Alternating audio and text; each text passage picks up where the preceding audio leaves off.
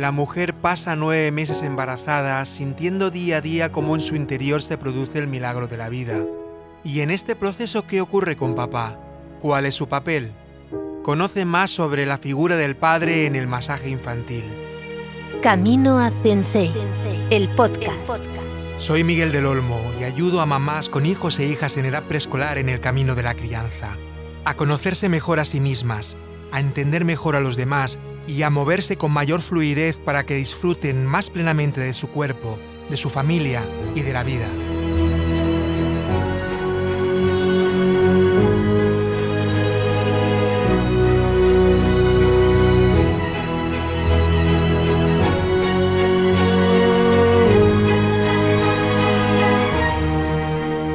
Durante el tiempo de embarazo, mamá y bebé pueden crear un vínculo especial. Ella puede sentir cómo un ser se va desarrollando paso a paso en su interior. El bebé crece en un medio donde puede escuchar el latido del corazón, su respiración, donde es uno con su madre. Y en este proceso puede escuchar la voz de papá, sentir sus manos encima de la barriga, cómo contactan con su cabeza, con sus pies, con sus nalgas. Pero es la madre quien gesta al bebé, y el papá desde fuera puede participar más o menos en el proceso, pero nunca desde un punto de vista fisiológico. Así es la naturaleza.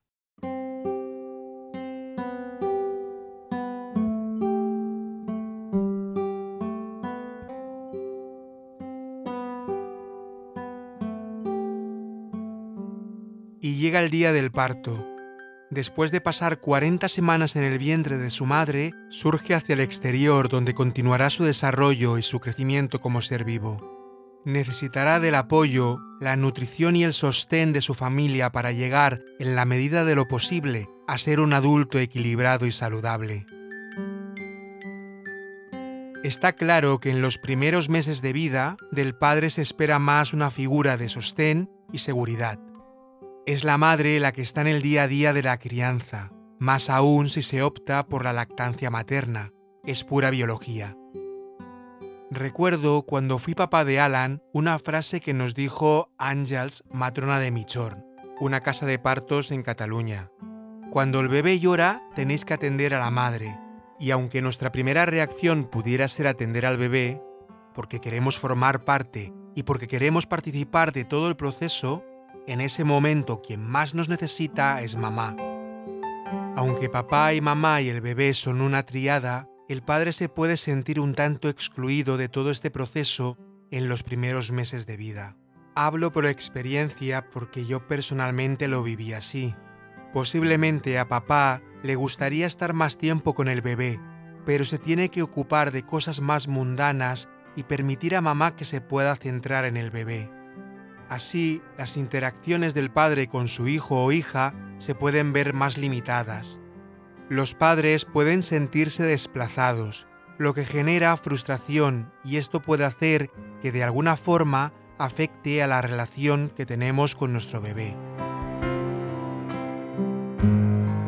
No puedo obviar como hombre la presencia de la figura masculina en todo esto. El tacto nutritivo para los papás es una oportunidad de oro para que en esos primeros meses, cuando mamá y bebé son uno, puedan estar presentes y tener un ratito con el bebé. El masaje no tiene por qué durar mucho tiempo. Puede ser un momento de gran intimidad que compartir y que nos ayude a establecer un vínculo saludable y amoroso. Pero también puede ser un tiempo de respiro para que la madre pueda cuidar un poco de ella misma, como por ejemplo con una ducha. ¿Por qué no aprovechar ese ratito juntos con un masaje? El masaje infantil favorece la implicación del padre en la crianza y ayuda a fortalecer el vínculo. Es una forma de devolver al padre el protagonismo que le pertenece. Permite que padre y bebé interactúen y creen ese vínculo que es tan necesario.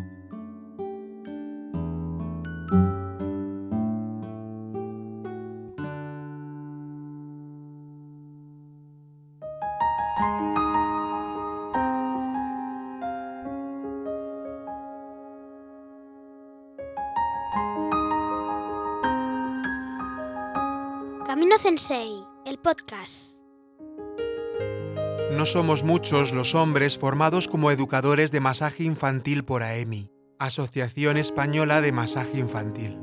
La mujer sigue estando siempre más presente en el ámbito de la crianza y la ayuda, pero mi sensibilidad me lleva a acompañar a familias en el camino de la crianza.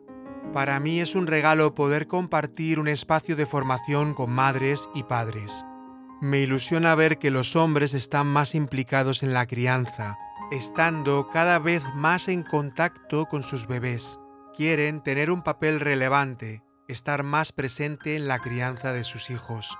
Venimos de una época donde la mujer cargaba con todo el peso de criar a los hijos. Pero al igual que en otros aspectos de la vida, los roles van cambiando poco a poco. ¿Y en tu caso? ¿Cómo se implica papá en la crianza? Comparte con todos tu experiencia. Como siempre, lo puedes hacer en el post vinculado a este capítulo en la web migueldelolmo.com o al correo contacta arroba migueldelolmo.com. Si este capítulo te ha parecido interesante, compártelo. Me estarás ayudando a llegar a más personas. También me puedes seguir en Instagram o Facebook con el usuario arroba Miguel Vida Plena.